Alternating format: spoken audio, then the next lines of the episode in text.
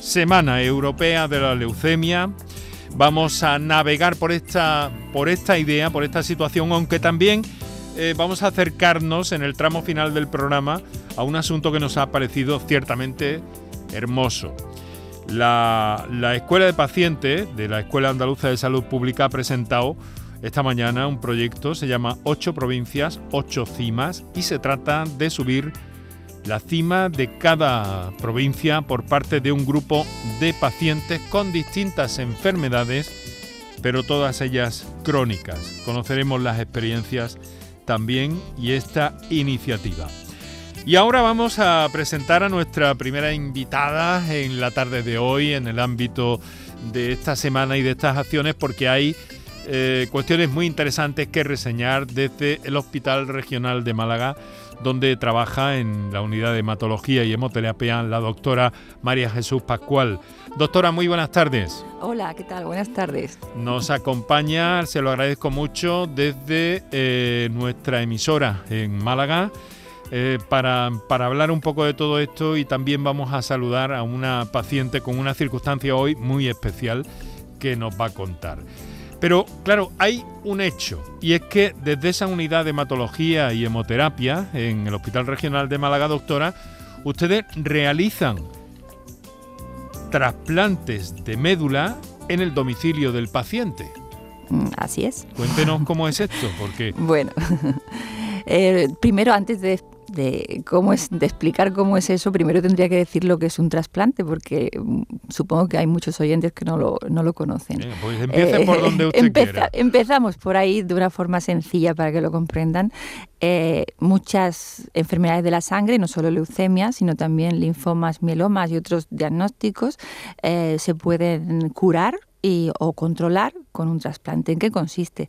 En extraer células al mismo paciente, que sería un trasplante autólogo de uno mismo, o células a otra persona, de un donante. Y ahí entra el tema de la donación que comentabas al principio. Vamos a comentar también. Claro. Entonces, eh, el tema del trasplante en domicilio eh, es una idea que no es nueva en el mundo, ya lleva, es del siglo pasado, ¿eh? no es algo nuevo. Lo que pasa que bien no es extendida y no es homogénea en todos los hospitales ni en todos los países y tampoco es muy extensa. En nuestro centro comenzamos a hacerlo en, en, en el año 2019, en marzo, y la verdad es que estamos eh, contentos. ¿En qué consiste? Eh, principalmente el paciente, después de una valoración exhaustiva y una indicación correcta y un tratamiento previo, probablemente, eh, con su enfermedad, una vez que está bien controlada o relativamente bien controlada, se le van a extraer sus células propias, en el caso del autotrasplante, esas células se van a criopreservar, es decir, se van a congelar a muy, muy baja temperatura y eh, posteriormente el paciente va a recibir un tratamiento de quimioterapia que puede ir en una sola hora o puede ir en seis días, dependiendo del tipo de enfermedad. Y después de esa quimioterapia, el paciente recibe sus células a través de un catéter, que es como una transfusión de sangre, no más. No, aquí no, no interviene el cirujano, intervenimos los hematólogos. Porque eh, esta mañana es que eh, quiero aclararle a los oyentes y aprovecho para que nuestros oyentes se hagan también una idea precisa, mm. ¿no? Porque yo le decía esta mañana, porque esta intervención, y usted inmediatamente me corregía y me decía, no, no es una intervención bueno, en, el sentido estricto de la palabra es una intervención, pero no es una intervención quirúrgica, no es quirúrgica.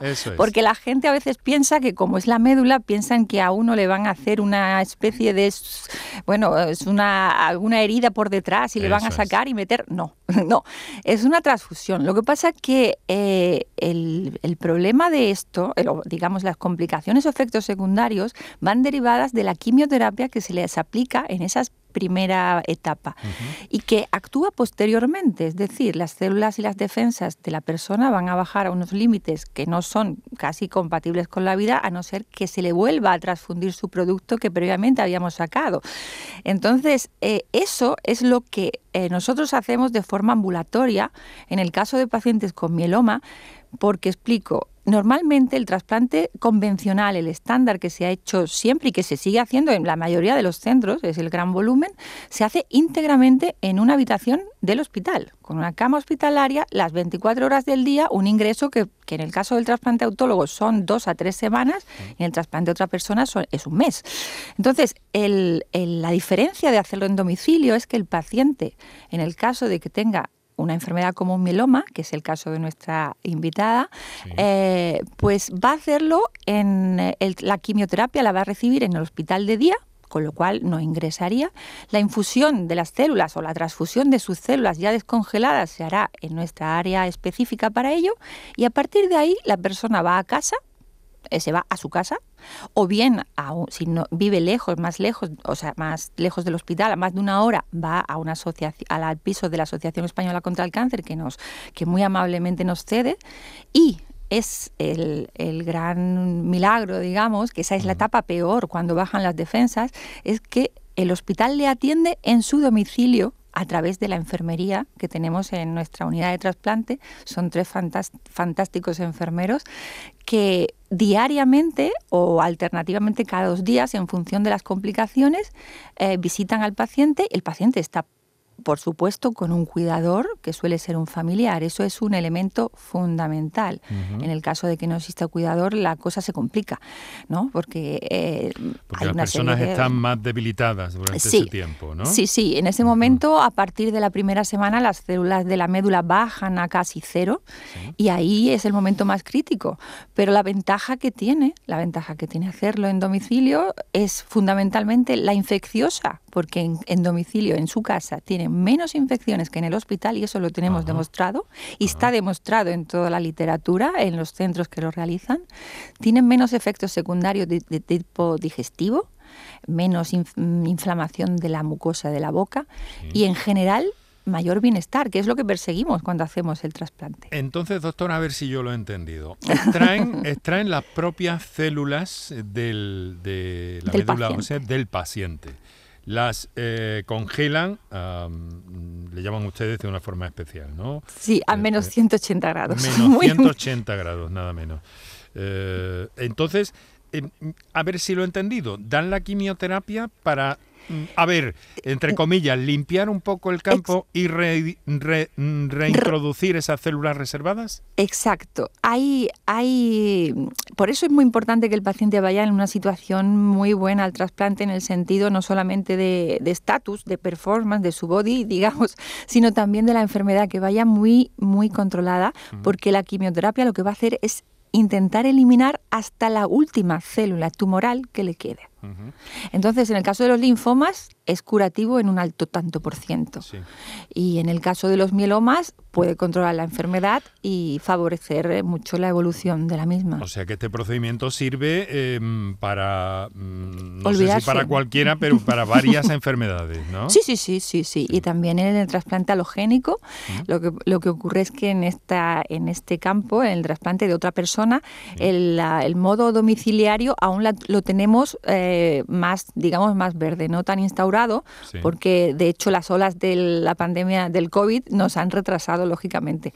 Eh, y bueno, o sea, que esto lo que supone básicamente son eh, complicaciones para el hospital, beneficios para el paciente. Complicaciones para el hospital, no.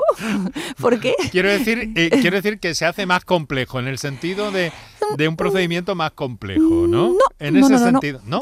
¿Tampoco? Ah, pues entonces eh, ventajas para todo, magnífico. Ventajas para todo. El hospital ahorra camas, ahorra habitaciones que puede ofertar para otras patologías y otros procesos. Sí. la enfermería eh, adquiere una dimensión diferente.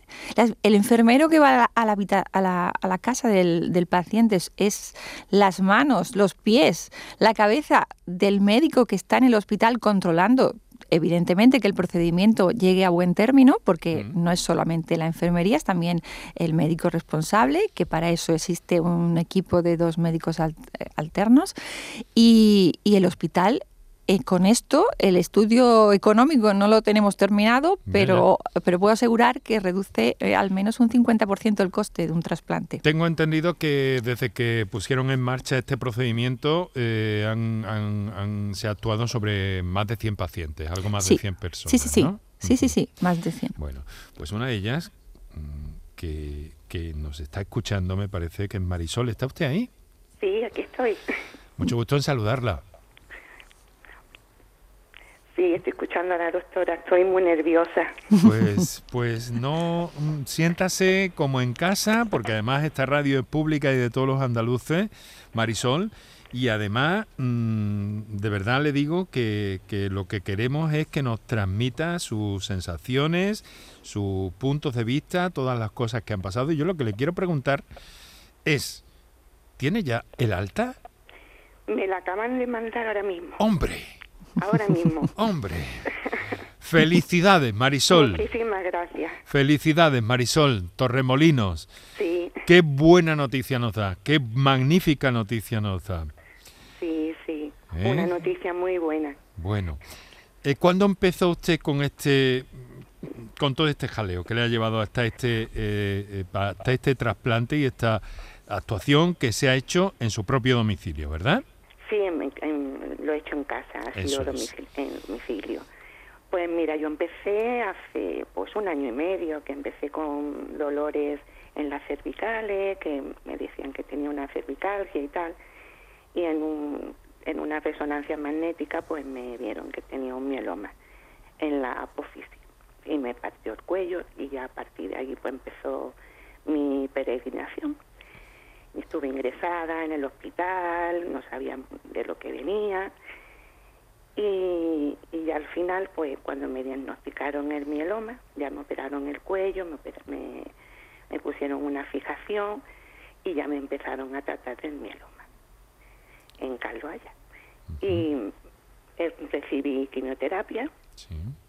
durante cuatro ciclos y ya la doctora, la hematóloga, me, me, dijo que sí, estaba dispuesta a hacerme un trasplante. Claro, cuando te dicen lo del trasplante, se te viene el mundo encima, porque es lo que estaba comentando la doctora, que piensas que te van a abrir, que te van a trastear, yo qué sé.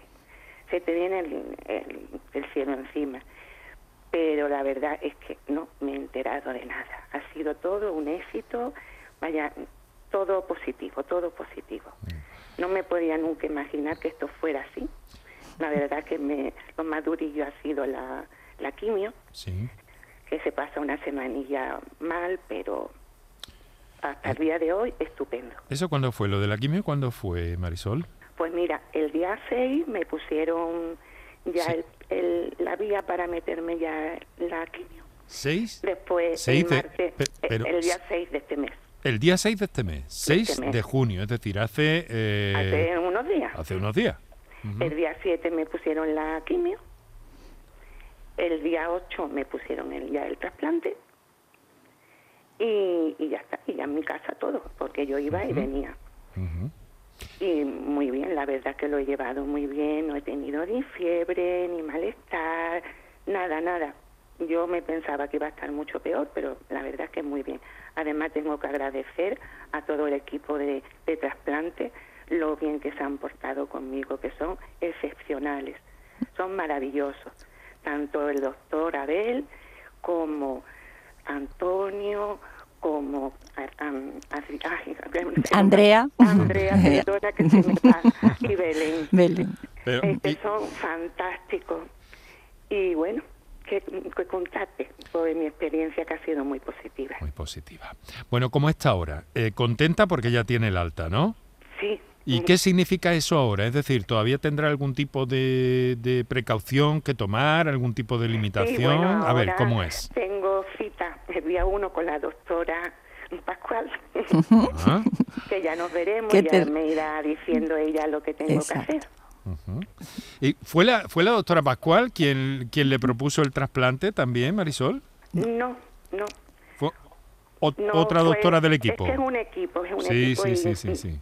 A mí me veían en, en el hospital civil y la doctora Magdalena y ella Mm. fue la que me propuso a- hacerme el trasplante. Es que los equipos para todos son una, una maravilla, pero para, en, Chapo, el, en, el- en, el, en el ámbito de la medicina son una bendición. ¿eh?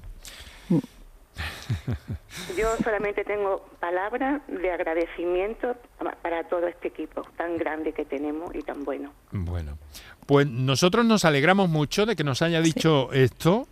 Eh, estamos muy contentos por usted también, Marisol.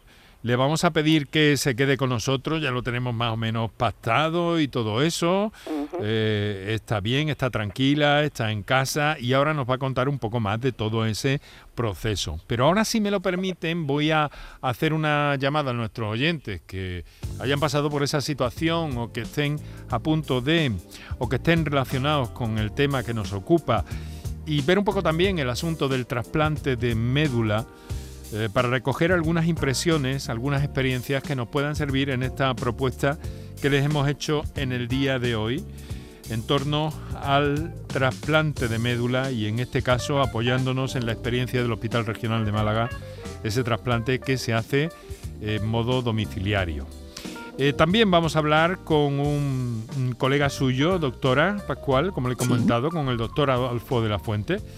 Eh, en unos instantes. Ahora vamos a recordar a nuestros oyentes que tenemos unos teléfonos para intervenir, si lo mm, estiman oportuno y nos quieren hacer llegar algún mensaje, que les recuerdo un par de minutos para nuestros anunciantes y enseguida volvemos con este apasionante asunto.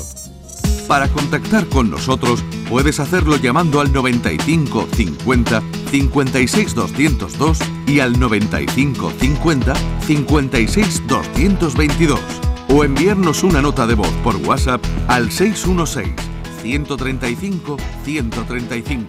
Por tu salud en Canal Sur Radio. El resumen de la jornada con la última hora del deporte, la economía y el análisis lo tienes en el Mirador de Andalucía. De lunes a viernes desde las 7 de la tarde con Natalia Barnés. Quédate en Canal Sur Radio, la radio de Andalucía.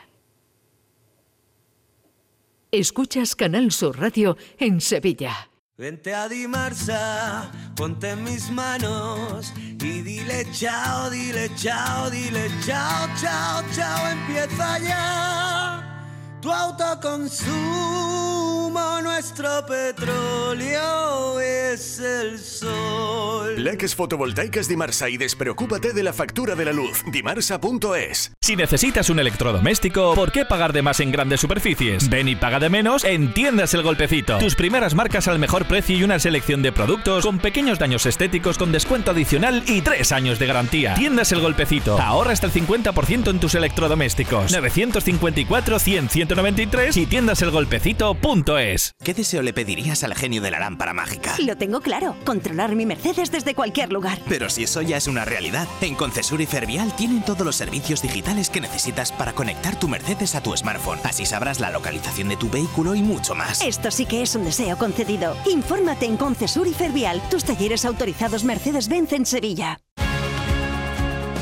Ven a disfrutar comprando en Triana en la Asociación de Comerciantes de Triana trabajamos para ofrecerte los mejores productos y servicios. Ven a disfrutar comprando en Triana. Promueve Asociación de Comerciantes de Triana. Financia Junta de Andalucía. Contactar con nosotros puedes hacerlo llamando al 95 50 56 202 y al 95 50 56 222 o enviarnos una nota de voz por WhatsApp al 616-135-135. Por tu salud en Canal Sur Radio. Son las 6 de la tarde y 29 minutos en este momento, aquí Canal Sur Radio, esto es Por Tu Salud. Eh, quiero recordaros eh, que os saludamos siempre muy cariñosamente a todos los oyentes del directo de la radio habitual, pero luego también nos acordamos de quienes nos escuchan durante la redifusión del mismo en la madrugada de la radio y aquellos que lo hacen a través de la, de la plataforma canalsur.es o Canal Sur Más. Y la que yo os recomiendo para llevar en el bolsillo es la específica, la aplicación específica para los teléfonos, tanto Apple como Android, en, eh, que se llama eh, Canal Sur Radio.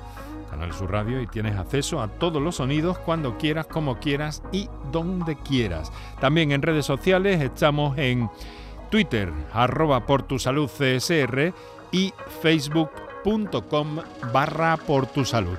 Así que seguimos adelante con nuestras invitadas esta tarde, eh, con Marisol Sánchez. Hoy ha recibido ya el alta prácticamente hace unos minutos tras un trasplante de médula realizado y seguido en su propio domicilio. Y tenemos a la doctora María Jesús Pascual, que es miembro de ese equipo de hematología y hemoterapia del Hospital Regional de, de Málaga. Bueno, Marisol, ¿está más tranquila ya? Confío en que sí. Marisol, ¿me escucha? Sí, te escucho, te escucho. Vale. ¿Está más cómoda ya? Sí. Bueno. ¿Cómo ha sido, eh, cómo ha sido todo ese, ese proceso? Ha estado usted atendida por los profesionales que iban mm, prácticamente a diario, ¿no? Todos los días venían. Vienen por la mañana, venían por la mañana. O que... ellos llegaban, te, te, avisaban más o menos la hora que iban a, a llegar, por si tú en ese momento estaba, pues, porque ellos te recomiendan que salgas a pasear un poquito todos los días. Entonces yo lo que hacía es que salía tempranito para que no me dieran mucho calor. Y después venían ellos, llegan, te hacen tu analítica, te toman la atención, el oxígeno, te dan la medicación y te dan una ficha para que tú la rellenes con todos los datos del día, si has tenido fiebre, si has tenido escalofrío, lo que has comido, lo que has bebido, lo que has, mm, si has tenido vómito, bueno, una serie de ítems que tú vas mm, mm, rellenando. Y eso todos los días ellos lo miran y se lo entregan al doctor. ¿Y, y, en casa quién ha tenido, Marisol? En casa de la familia. mi marido. Mi marido ha sido mi cuidador. Sí. Y bueno, mis hijos también están, yo tengo dos hijos, pero ellos han estado más aparte, claro, intentando no acercarse mucho a la zona donde yo estaba, y porque claro, mm, ellos están estudiando y claro. Ha sido un poquito más complicado en ese sentido, pero bien, lo hemos llevado bastante bien. Y ahora, eh, de ánimo, vemos que se encuentra bien. Eh, y ahora, poco a poco, eh, doctora Pascual, a ir cogiendo fuerza, ¿no?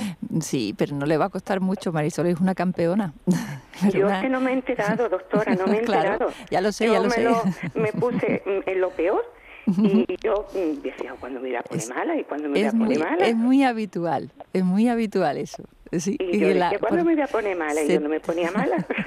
se tienen muchos prejuicios y la desinformación también, bueno, la culturilla, la gente, bueno, eh, por más que pasa el tiempo y lo explicamos, pero bueno, es difícil, ¿no? Es difícil llegar a todo el mundo y es normal que todo el mundo tenga esa, ese, ese miedo a lo desconocido, porque es un miedo a lo desconocido. Es un miedo a lo desconocido, pero hay que ser positivo y Exacto. Muy, con la positividad se llega a todos lados. Mm. la actitud es eh, buena parte de... hay que tener buena actitud. Buena actitud y, y, y, algunos dicen que incluso más, que incluso cuidar el lenguaje, ¿no? Y parece que cada vez se asienta más esta idea y es muy importante también usar las palabras adecuadas para, para tirar para adelante y que no nos que no nos eh, afecten negativamente, sino todo lo contrario, positivamente. Esto es muy, muy, importante y todo un hallazgo de, la ciencia. ¿eh? Eh, mm, doctora Pascual, dígame una cosa, ¿Cómo, ¿cómo está el asunto de la donación de médula? Ha habido hitos muy importantes en Málaga precisamente, recientemente, muy importantes. ¿Y cómo está en este momento el asunto? Bueno, en este momento eh, a nivel hubo bastante bastante estímulo para donar cuando la época del paciente Pablo Raez. Aquello fue una, una como una vitamina, una mega vitamina para para estimular a la población a, donar médula, no solamente en Andalucía, sino también en España y en el mundo. Eh, hubo una explosión. Ah, en los últimos años ha descendido un poquito. ¿eh? Eh, no somos el país con más donantes, pero sí es verdad que ha aumentado mucho en España y cada vez más tenemos los equipos de trasplante la posibilidad de elegir donantes nacionales en lugar de donantes de otros países. Eh, sí, sí, sí, eso es bueno porque en ese sentido, eh, bueno, primero es más fácil la, todo la, el procedimiento, es menos eh, costoso Y bueno, mm, pues yo desde aquí me gustaría animar sobre todo a la gente, sobre todo chicos, chicas universitarios, mayores de 18 y menores de 40, que habrá también alguno, pero no tiene, bueno, eh, que, que, acudan a sus centros si quieren donar vida, porque esto es donar vida. Donar médula no significa eh, perder algo de uno, porque eso se regenera. Eh, los animo a acudir a los centros regionales de transfusión de su comunidad, de su ciudad, donde existan, y preguntar por ello, informarse, que le van a decir, le van a explicar lo que en qué consiste y ya verán cómo, le pasa a Marisol. Es que no es nada traumático, no es al revés eh, y es, es realmente, quiero contar que es realmente bonito pues cuando pacientes y donantes se es, es, es, totalmente secreto, nadie puede conocer la identidad, pero se comunican por cartas anónimas y esa que es precioso. Qué interesante, qué, qué maravilla también está ahí toda esa magia, esa solidaridad, esa humanidad y humanización. Bueno, tocaría preguntar ahora cómo es una donación de trasplante de médula y a lo mejor no es para lo que hemos convocado al doctor Adolfo de la Fuente, eh, sino para hablar de otras cosas también, pero toca y por no tenerle esperando eh, al otro lado del teléfono, pues le quiero saludar y dar paso ya y de paso se lo preguntamos, que a buen seguro nos lo contesta eh, magníficamente. Doctor Adolfo de la Fuente, muy buenas tardes. Hola, muy buenas tardes. ¿Cómo están ustedes? Bueno, el doctor de la Fuente, jefe de hematología y hemoterapia en el MD Anderson Cancer Center de Madrid. Eh, ¿Se conocen ustedes o tienen referencias? Referencias. muy bien. Pues entonces quedan presentados en este programa. Un placer. Sí, igualmente. Y también con Marisol Sánchez, doctor, que hoy mismo ha recibido el alta después de un trasplante que se ha realizado y se ha realizado su seguimiento también en su propio domicilio. Pero doctor, está, habíamos entrado un poquito en el terreno de la donación y si no le importa, al margen de que luego hablemos de alguna cosita más, eh, mm, quería preguntarle, porque estaba la, la doctora Pascual explicando, creo que la habrá oído, lo importante es que haya este tipo de donaciones. Eh, ¿Cómo es una donación de trasplante, de, perdón, una donación de, médula ósea, doctor? Pues encantado de, eh, sumarme ya a la conversación entonces. Y sí, también el insistir en lo que ha comentado la doctora, de lo importantísimo que es eh, esa concienciación y participación de toda la gente, sobre todo gente joven, en lo que es el, fin, el apuntarse a ser donantes altruistas. En cuanto al proceso, en, fin, se lo podrán explicar con, detalle y seguro que de una manera más exacta cuando acudan al centro de donación, pero yo creo que es muy importante. Sí, que tengamos una idea, doctor. Exacto, el adelantar que el primer paso, cuando alguien decide apuntarse a ese digamos, listado de posibles donantes altruistas de progenitores hematopoyéticos, lo único por lo que tiene que pasar es por analíticas de sangre, no es necesario nada más eh, complicado ni cruento. Y en el supuesto de que pasado un tiempo, ya sea corto o largo, pues una persona necesite un trasplante y este eh, donante altruista apuntado al, al registro sea el donante ideal o el más conveniente, el proceso de donación no supone tampoco nada, eh, digamos, cruento o traumático, no es necesaria eh, habitualmente la entrada en quirófano, se hace por un proceso que se llama movilización y aféresis de los progenitores hematopoyéticos. La persona recibe un tratamiento para que las células que deseamos recoger y utilizar para el trasplante salgan a la sangre y las recogemos de la sangre mediante esa técnica que se llama aféresis, que lo que se utiliza es pues mediante la venopunción o el uso de un catéter la sangre se procesa en, una máquina de aféresis, permite la recogida de las células progenitoras, devolviendo al donante el resto de la sangre, de modo que no estamos hablando de una intervención quirúrgica ni de algo que debamos mitificar porque vaya a ser doloroso o tener luego unos tiempos de recuperación complicados, ni muchísimo menos. Bueno, pero quiero aclarar una cosa. Cuando he dicho progenitores, eh, mm, eh, quiero decir, la donación, eh, la donación es universal también, ¿no? Quiero decir, una persona, cualquier persona puede donar parte o, ese, esa extracción que hacen de, médula ósea. Mm, que puede servir a, un paciente anónimo, desde luego, ¿no? Correcto, sí, sí, efectivamente. Aunque usted ha señalado lo de progenitores, ¿no? Por, por alguna razón en especial, doctor. Las células que utilizamos para eh, llevar un trasplante hematopoyético son eh, las células STEM o células progenitoras hematopoyéticas. Vale. Eh, este procedimiento es universal, supongo que se hace de forma muy similar, muy parecida eh, en todo el mundo, prácticamente convendrán conmigo o no, doctores. Sí, sí, sí, totalmente. Y, y, el propio el propio trasplante tampoco debe de diferir mucho, ¿no? Eh, tiene usted que perdonar, pero ha habido un salto en la línea y la pregunta, si se la puede repetir, se lo agradeceré enormemente. No, le decía que, que, el proceso el proceso de la donación es universal y me refería ya al propio trasplante en sí, que también eh, básicamente son eh, muy parecidos independientemente de en qué ámbito o en qué parte del mundo estemos, ¿no? Sí, si hablamos del mismo tipo de trasplante, yo creo que eh, se adoptan hoy en día pues protocolos que son compartidos por instituciones de distintos países y distintos lugares. Pero sí creo que es importante señalar que dentro de lo que llamamos trasplante hematopoyético o trasplante eh, médula ósea, en realidad eh, contemplan más de una única estrategia, sino que es, digamos, todo un abanico de posibilidades en cuanto a cómo se prepara a la persona que va a ser trasplantada, digamos el acondicionamiento. ¿Qué tipo de donante estamos utilizando? Si es un donante idéntico emparentado, idéntico pero no familiar, si es un donante que tiene diferencias, si es un donante que es solamente un 50% coincidente con, el, con la persona a trasplantar, o sea, un aplo. Y luego también va a haber diferencias en cuanto a las estrategias para manejar la situación posterior al trasplante.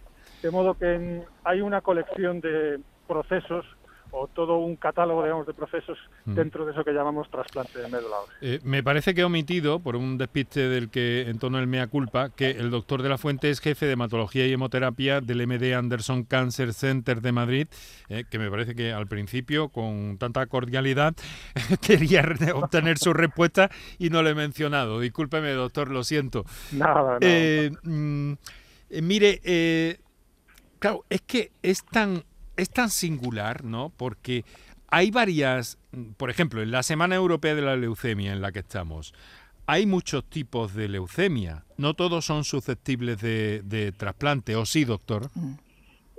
bueno, efectivamente, eh, hay muchos tipos de leucemia. Podemos empezar haciendo una eh, diferenciación o una eh, primera clasificación entre si la célula de la que ha surgido la leucemia es mieloide o linfoide, y luego si el comportamiento de esa leucemia es agresivo, lo llamamos aguda, o más alargado en el tiempo y lo llamamos crónica. Y nos quedaríamos con mieloide crónica, linfoide crónica, mieloide aguda, linfoblástica o linfoide aguda. Y luego dentro de ellas, a su vez, hay también subtipos, complicando todo un poco más. Y en cuanto a la segunda parte de la pregunta que me ha hecho usted, eh, el trasplante puede tener un papel muy importante pues depende mucho del tipo de leucemia que hablemos y de la, también la situación y características de la persona. ¿Y, eso cuando llaman ustedes crónica, doctor? ¿Llaman una, una, una, enfermedad crónica? ¿Eso cómo, cómo, nos lo explica? Quiero decir, ¿que mantienen la, la, la enfermedad eh, crónica pero controlada? ¿O cómo va esto? Perdone que lo exponga así. Me parece una pregunta interesantísima y esto además es que es de esas cosas en las que yo creo que nunca se dedica suficiente tiempo. Todo el mundo cuando oye hablar de la palabra leucemia y si estamos hablando de leucemia porque está la persona enferma de, esta, de esta dolencia o es un familiar, resulta una palabra abrumadora desde el punto de vista anímico. Y cuando hablamos de algunos subtipos de leucemia, como las crónicas, estamos hablando de procesos en realidad que son efectivamente a veces de curso lento, que permiten incluso en algunas etapas de, la enfermedad la vigilancia sin tratamiento mm. o que tienen tratamientos de una intensidad y una, eh, digamos, eh, complejidad muchísimo menor que el trasplante que hemos estado hablando hace unos minutos. A veces hay diagnósticos de determinadas leucemias crónicas que se tratan tomando diariamente una pastilla de un fármaco en concreto y de esa manera se mantiene a lo largo de años la situación controlada. Ese además es uno de los objetivos, no solo en este caso, sino eh, el objetivo para muchas enfermedades oncológicas incluso. Pero esto empezó, esto empezó con, con, con, este tipo de problemas, con la leucemia básicamente, ¿no? Intentar cronificar determinadas enfermedades que estén ahí pero que estén controladas. Y en otros territorios de la oncología esa misma estrategia está adquiriendo cada día más valor. Efectivamente, sí. Eh, muchas de, en fin, el avance en el conocimiento de, manejo de estas enfermedades, pues muchos casos comenzó en la leucemia por el hecho de que al tratarse una enfermedad de la sangre, la disponibilidad de muestras, ¿no? simplemente un tubito de sangre, y en consecuencia poder explorar, intentar estudiar y conocer mejor, pues era mucho más practicable que en otros, en otros diagnósticos.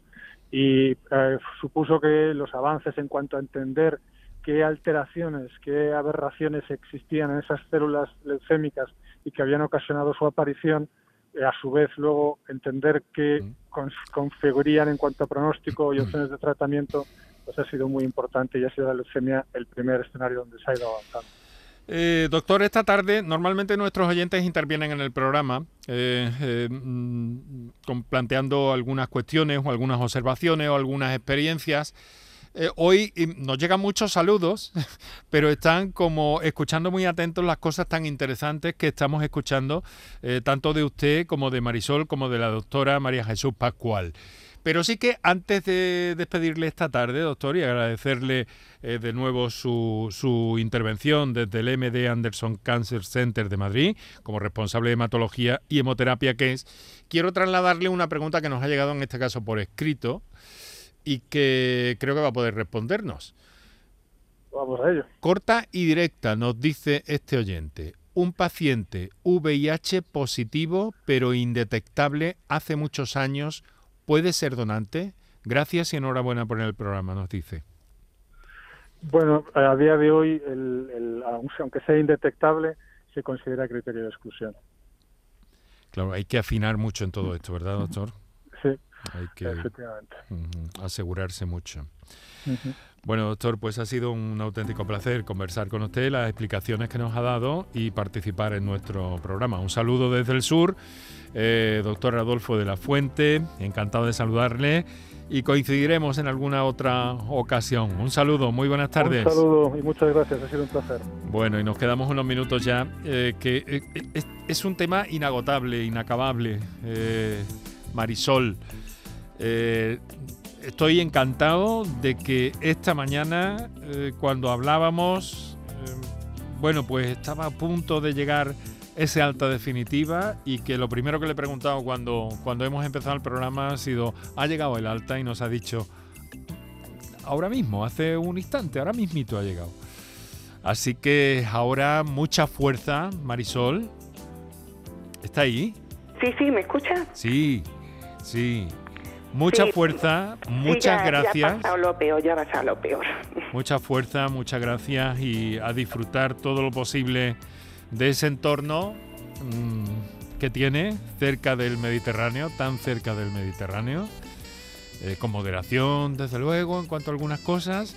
Sí. Y, y doctora, algunas precauciones especiales después de un trasplante como el que, eh, como el que ha tenido Marisol, doctora Pascual. Las precauciones son sobre todo de tipo antiinfeccioso, eh, básicamente, porque en cuanto a eh, permanecer aislado o permanecer sin quieto, es como encerrado para evitar infecciones, no. Les animamos, como ya bien ha dicho, a, a salir a pasear, que es el y progresivamente ir aumentando el ejercicio, porque es muy muy beneficioso y precauciones sobre todo los tres primeros meses.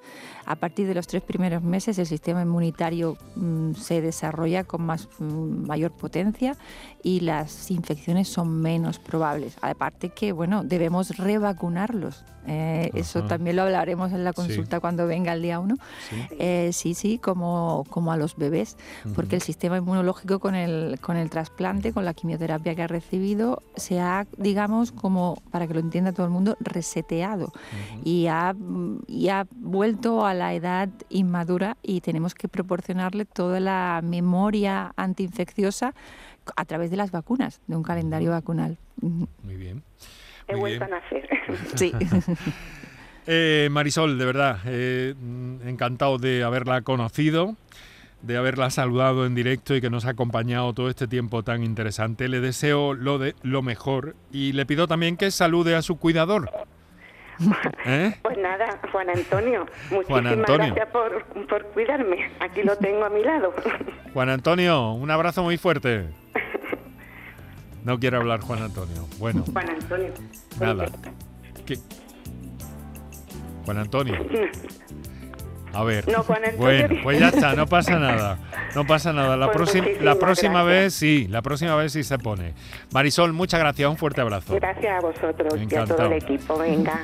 Qué maravilla. Eh, doctora, hemos aprendido mucho, pero nos queda todavía mucho más e incidir eh, eh, e insistir en esa idea, la del trasplante, que me parece que es tan importante y que puede servir para curar, como hemos explicado desde el principio, hemos tomado como referencia las intervenciones domiciliarias que hacen ustedes en el hospital, eh, en el hospital de Málaga, en el regional de Málaga, pero también en el marco de esta Semana Europea de la Leucemia. Que, que tenemos que tomar conciencia todos, ver y obtener como hemos obtenido de usted, información buena, de primerísima mano y además de una forma muy cálida y muy agradable, doctora. Bueno, pues gracias a vosotros, sobre todo, y ha sido un placer. Doctora María Jesús Pascual, hematología, hematóloga y hemoterapeuta, Hospital Regional de Málaga. Le ruego que modesta pero sinceramente felicite de nuestra parte también de este modesto programa a todo el equipo que trabaja en el Regional de Málaga en torno a este asunto. Lo haré, lo haré. un saludo, doctora. Un saludo, un beso. Un beso. Por tu salud, escucha Canal Sur Radio. Aquadeus, ahora más cerca de ti, procedente del manantial Sierra Nevada, un agua excepcional en sabor, de mineralización débil que nace en tu región. Aquadeus Sierra Nevada es ideal para hidratar a toda la familia y no olvides tirar tu botella al contenedor amarillo. Aquadeus, fuente de vida, ahora también en Andalucía. Mano de santo limpiar la ropa, mano de santo limpiar salón, mano de santo y en la cocina, en el coche, en el watercloak, mano de santo para el hotel, mano de santo para el taller, mano de santo te cuida, mano de santo te alegra la vida, mano de santo, mano de santo, ponte a bailar y no limpies tanto, mano de santo, mano de santo, ponte a bailar y no limpies tanto. Seguramente el mejor desengrasante del mundo. Pruébalo. Celebra el Día Mundial del Medio Ambiente con Social Energy. Únete a más de 3.000 clientes satisfechos con nuestras soluciones fotovoltaicas. Realizamos un estudio gratuito para ahorrar hasta un 70% de tu factura eléctrica y te regalamos un cheque de 200 euros en Amazon. Pide tu cita en el 955 44 11 11 o socialenergy.es y aprovecha las subvenciones disponibles. La revolución solar es Social Energy. Recuperar tu pelo está mucho más a tu alcance de lo que puedas imaginar. En Clínicas Beyman ponemos a tu disposición especialistas de primer nivel en microinjerto. Prestigiosos doctores y un magnífico equipo de técnicos harán que recuperes tu pelo de una forma sencilla, indolora y lo más importante, con resultados garantizados. Beyman Capilar, con la seguridad de Clínicas Beyman. Por tu salud, escucha Canal Sur Radio.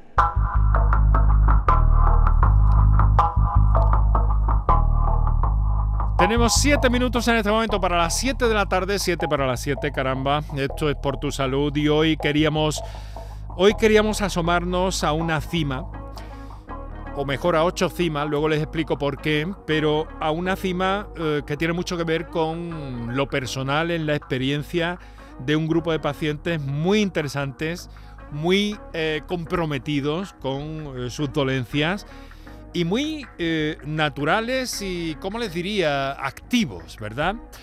Eh, todo parte de una propuesta de la Escuela de Pacientes de la Escuela Andaluza de Salud Pública, una, una iniciativa que se llama Ocho Provincias, Ocho Cimas, y que trata bueno, vamos a ver, mejor que nos lo explique. En principio voy a saludar al profesor doctor Joan Carles Mar, querido amigo. Muy buenas tardes.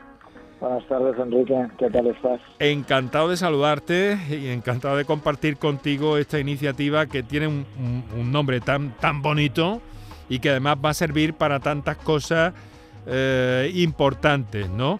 Eh, profesor, ha sido el impulsor un poco de esta idea desde el marco de la Escuela de Pacientes, ¿verdad?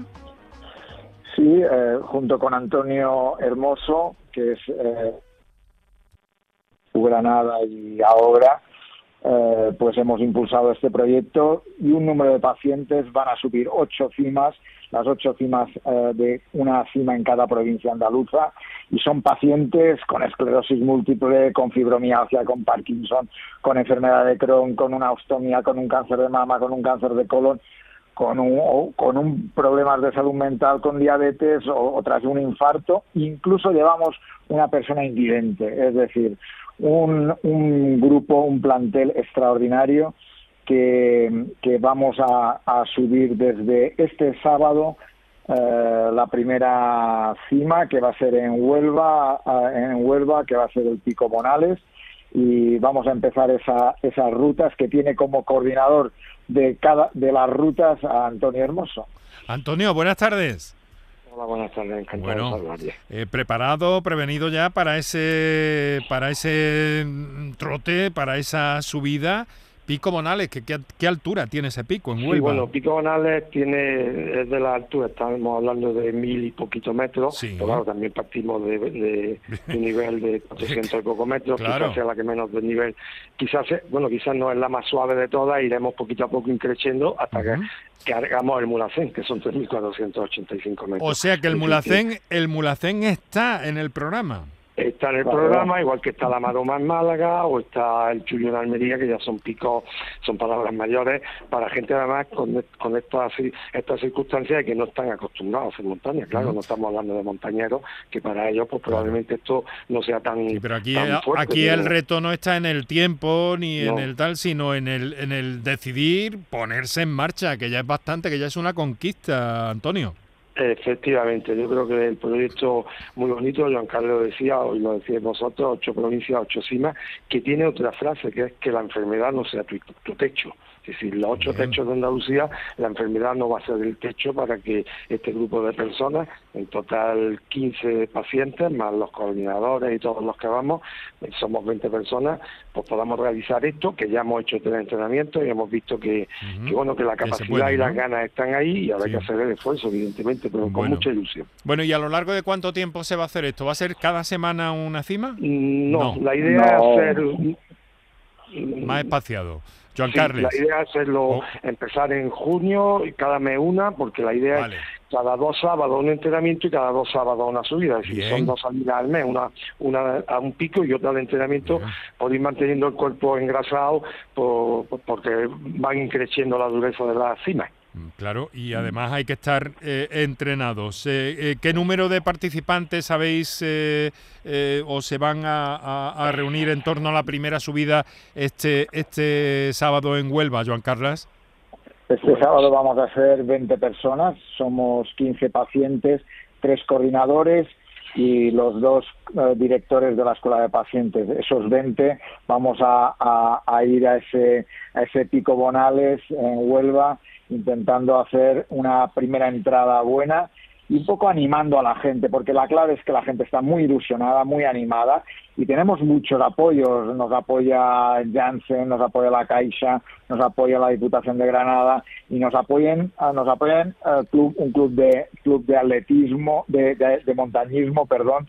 Eh, es decir, que tenemos eh, la Asociación Española contra el Cáncer, Cadiosport, pues Ilunion, es decir, que tenemos un conjunto de gente que nos ayuda para que entre todos subamos a, a, lo más alto a esos, eh, a esos techos y teniendo claro eso, que la enfermedad no sea el techo y, podamos subir las ocho cimas. Qué interesante argumento, ocho provincias, ocho cimas y que la enfermedad no suponga un techo. Estamos muy poquito ya, nos queda para terminar el programa, eh, pero bueno, eh, ¿algún dispositivo especial técnico, médico, Joan Carles, que haya que tener en este caso o sencillamente eh, una revisión previa y vamos para adelante con todas esas patologías que nos has dicho que se van a unir para subir estas ocho cimas?